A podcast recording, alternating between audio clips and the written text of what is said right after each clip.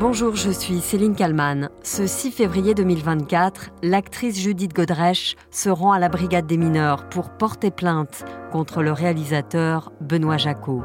Plainte pour viol sur mineur. Les faits dénoncés remontent aux années 80-90. Judith avait 14 ans, lui en avait 39. À l'époque, on ne parlait pas de consentement.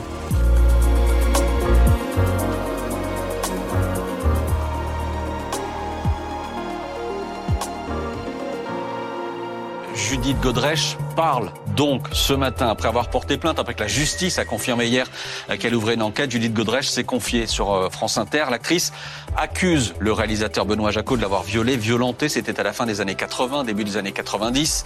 Ils étaient en couple alors qu'elle n'avait que 14, 14 ans et lui 39. Une enquête préliminaire est donc ouverte suite à la plainte pour viol sur mineur de l'actrice Judith Godrèche contre le réalisateur Benoît Jacot. Les faits dont est accusé cet homme sont très graves. Viol sur mineur de 15 ans par personne ayant autorité, viol, violence par concubin et agression sexuelle sur mineur de plus de 15 ans. Un mot, un seul, qui désormais résonne de plus en plus et qui doit interroger le plus grand nombre. Consentement. Judith Godrèche prend le livre de Vanessa Springora en pleine face. Elle vit alors à Los Angeles. Nous sommes en 2020. Dans une lettre publiée à sa fille de 18 ans dans le journal Le Monde en ce début février, elle écrit ceci. Il y a bientôt 4 ans, mon amie Caroline m'a envoyé un livre à Los Angeles. Tu te souviens de Caroline, mon amie d'enfance? Ce livre s'appelle Le consentement. C'est drôle, le consentement. C'est un mot que je ne connais pas. Ça veut dire quoi? Quelques lignes plus tard, Judith Godrèche écrit ceci. Ce truc, le consentement, je ne l'ai jamais donné. Non, jamais au grand jamais. Alors il est temps.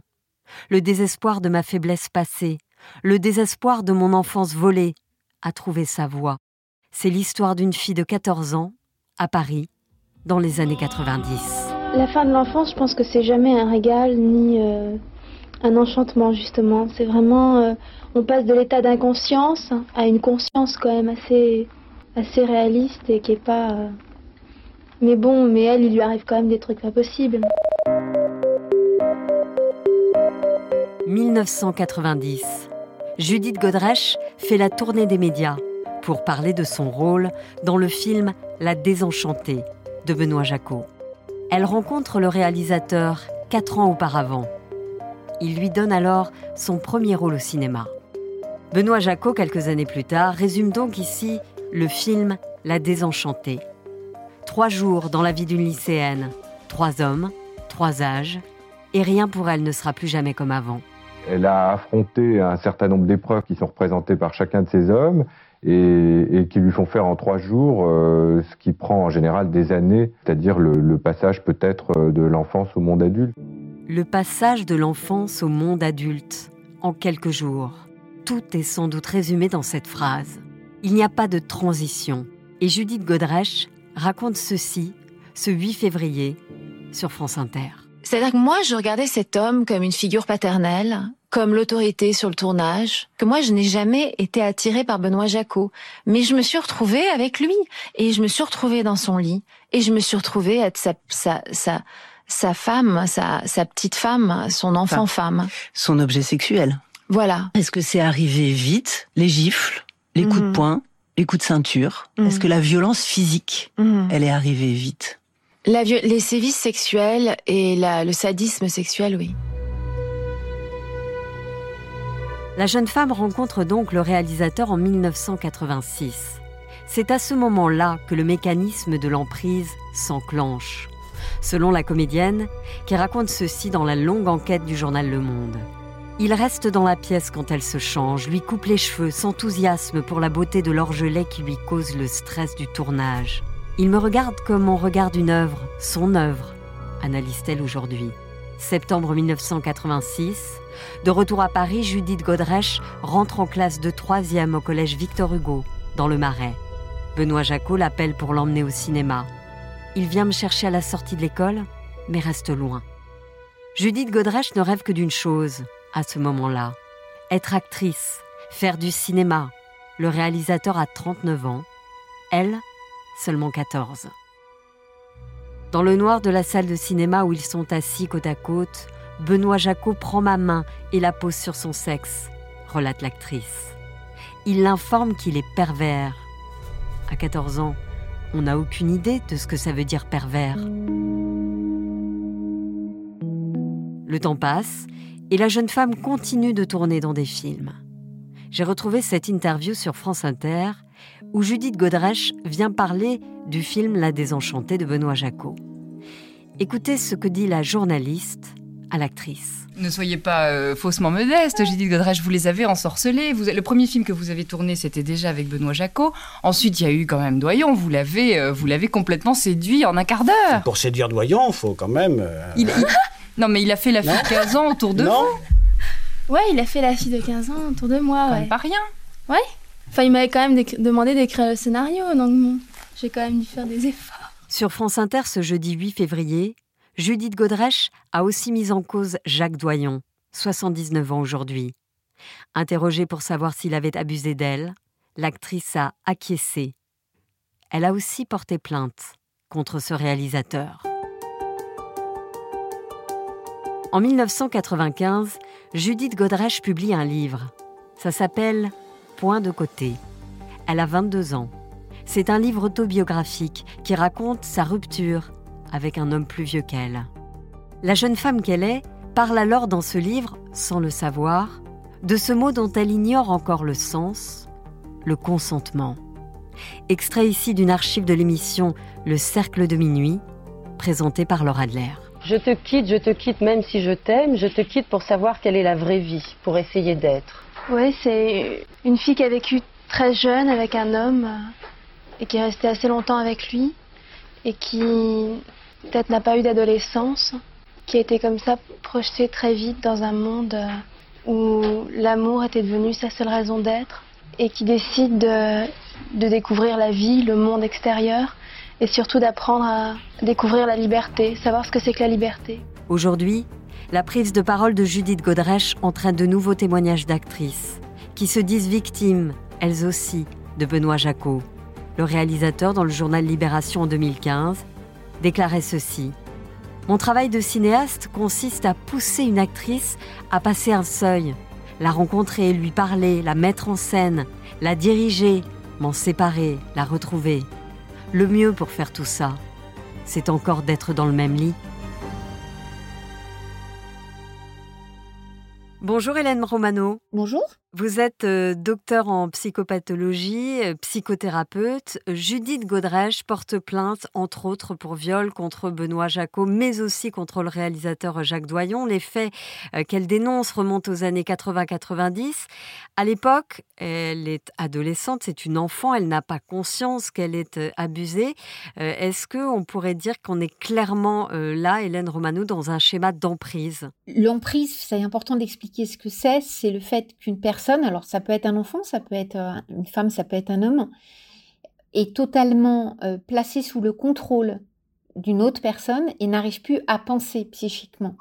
Donc l'emprise, on a des enfants petits qui vont obéir à un adulte et qui ne seront pas forcément sous emprise parce qu'ils gardent leur capacité à ne pas être d'accord. D'ailleurs, certaines fois, ils vont se mettre en colère. Mais l'emprise dans les contextes de violence sexuelle est particulière parce qu'il y a un contrôle aussi sur le corps et il y a un rapport d'autorité qui fait qu'à ce moment-là, l'enfant, mais ça peut être le cas de femmes ou d'hommes dans les cas de violence conjugale, n'est plus en capacité d'exister par lui-même, de penser par lui-même. Donc ça, c'est l'emprise. Donc on peut considérer, compte tenu des, des éléments qu'elle transmet, qu'elle était à cette période-là extrêmement jeune, dépendante euh, affectivement, peut-être financièrement, psychiquement, et sous l'emprise au sens où elle n'arrivait plus à penser par elle-même, ce qu'elle explique très bien d'ailleurs. Elle raconte aussi que ses parents euh, étaient séparés, elle est élevée par euh, son père, euh, sa mère est absente, son père qui ne met en gros aucune limite.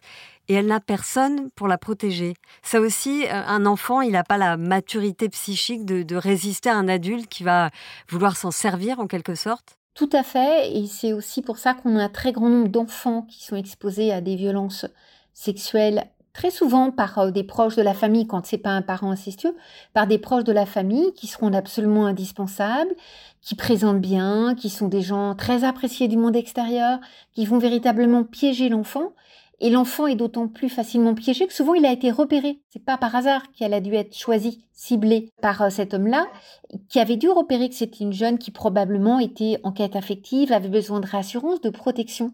Donc les abuseurs sexuels d'enfants ou de jeunes adolescents sont véritablement des prédateurs. C'est un terme très violent, mais qui signifie bien ça. Ils repèrent leur proie. Ils vont pas prendre le risque d'aller vers un enfant qui a des parents qu'ils protègent.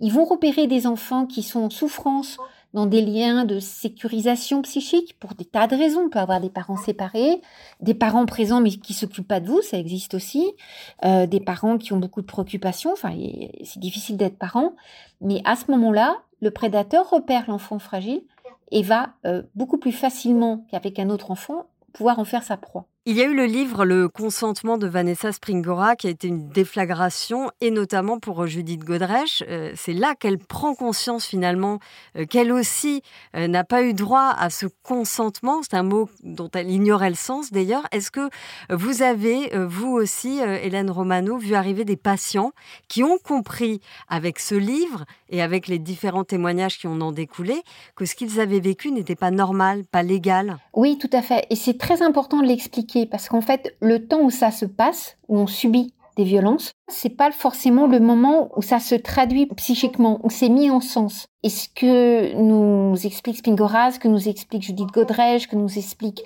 Camille Kouchner et bien d'autres, Emmanuel Béard et toutes les personnes qui ont le courage de témoigner, c'est que le moment où elles comprennent ah ce que j'ai subi c'était ça, ah ce que j'ai subi je n'aurais pas dû le subir, fait que la parole peut être plus facilement autorisée. Ça prend du sens.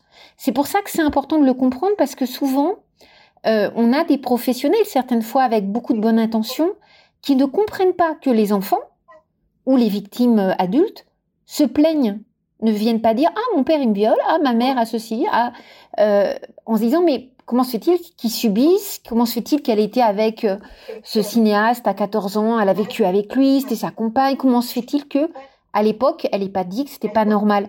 Bah, tout simplement parce que le consentement ou cette altérité qui permet d'être sujet, qui permet d'être conscient de ce qu'on est et d'être respecté, on ne l'a pas.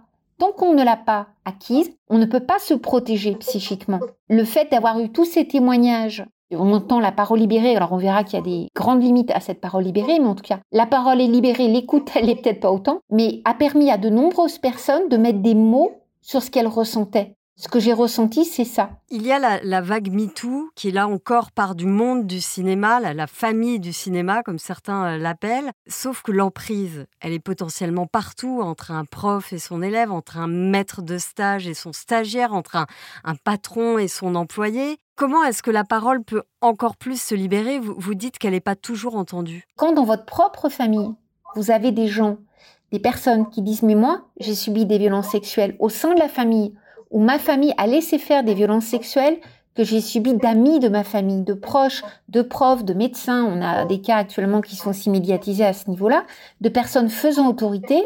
Ça dérange terriblement. Donc le fait d'écouter, euh, d'être attentif à des personnes qui révèlent n'est absolument pas gagné. Donc il y a un temps, on va être attentif, on va trouver que c'est courageux, et très souvent après, il y a un retour très violent de rejet de la part des personnes qui sont victimes.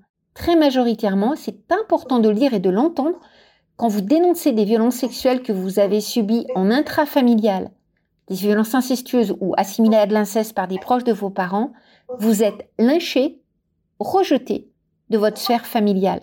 Parce que vous êtes celle ou celui qui rappelle cette transgression absolument fondamentale. Hein. L'interdit de l'inceste, ça fonde l'humanité. Donc, quand l'inceste euh, est agi, il y a quelque chose qui met en danger l'humanité. Vous êtes la preuve que ça s'est passé. C'est insupportable, il faut vous détruire. Dans le journal Le Monde, Benoît Jacot, qui a 77 ans aujourd'hui, il nie fermement les allégations et les accusations. Et en même temps, dans un entretien euh, qu'il avait eu avec le psychanalyste Gérard Miller, qui est lui aussi d'ailleurs accusé de viol, datant de 2011, Benoît Jacot, il avait dit Le cinéma est une sorte de couverture pour des mœurs de ce type-là. Il parlait notamment de la différence d'âge. Il se croit intouchable Oui, probablement. Comme la plupart des auteurs d'agressions sexuelles sur mineurs, ils ont un tel ascendant qu'ils se pensent, ils sont dans une toute puissance. Ils font la loi. L'auteur d'inceste ou l'auteur de violence sexuelle sur un enfant, il est la loi. Il transgresse la loi. Et vous parliez euh, euh, du psychanalyste qui a fait ce documentaire.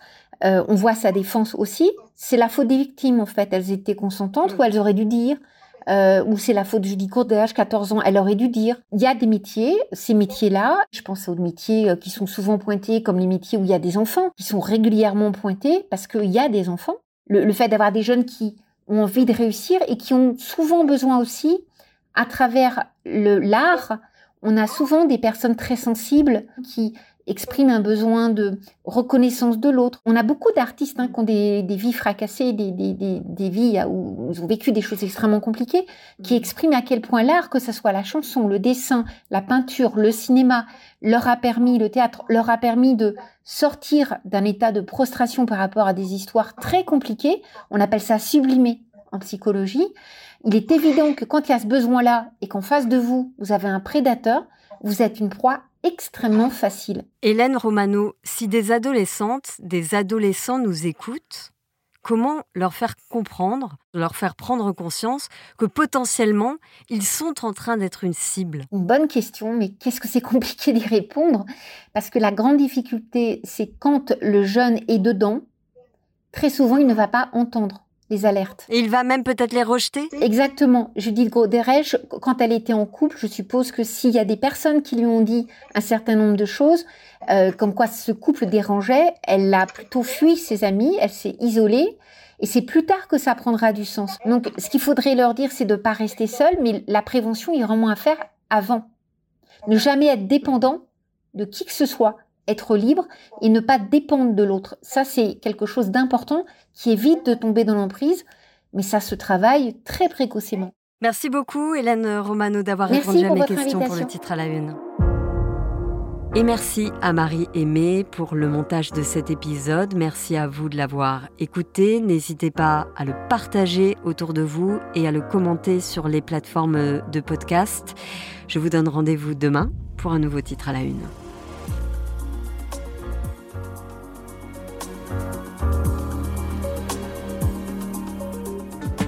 Vous avez aimé le titre à la une, alors découvrez la question info. Dans l'épisode du jour, on parle de téléphone grave danger, ce dispositif de télécommunication avec la police censé prévenir les violences faites aux femmes. Ce mercredi en Seine-Saint-Denis, une femme l'a activé alors que son ex-compagnon se trouvait à sa porte. L'homme a été abattu par les forces de l'ordre. Mais alors, en quoi consiste ce dispositif?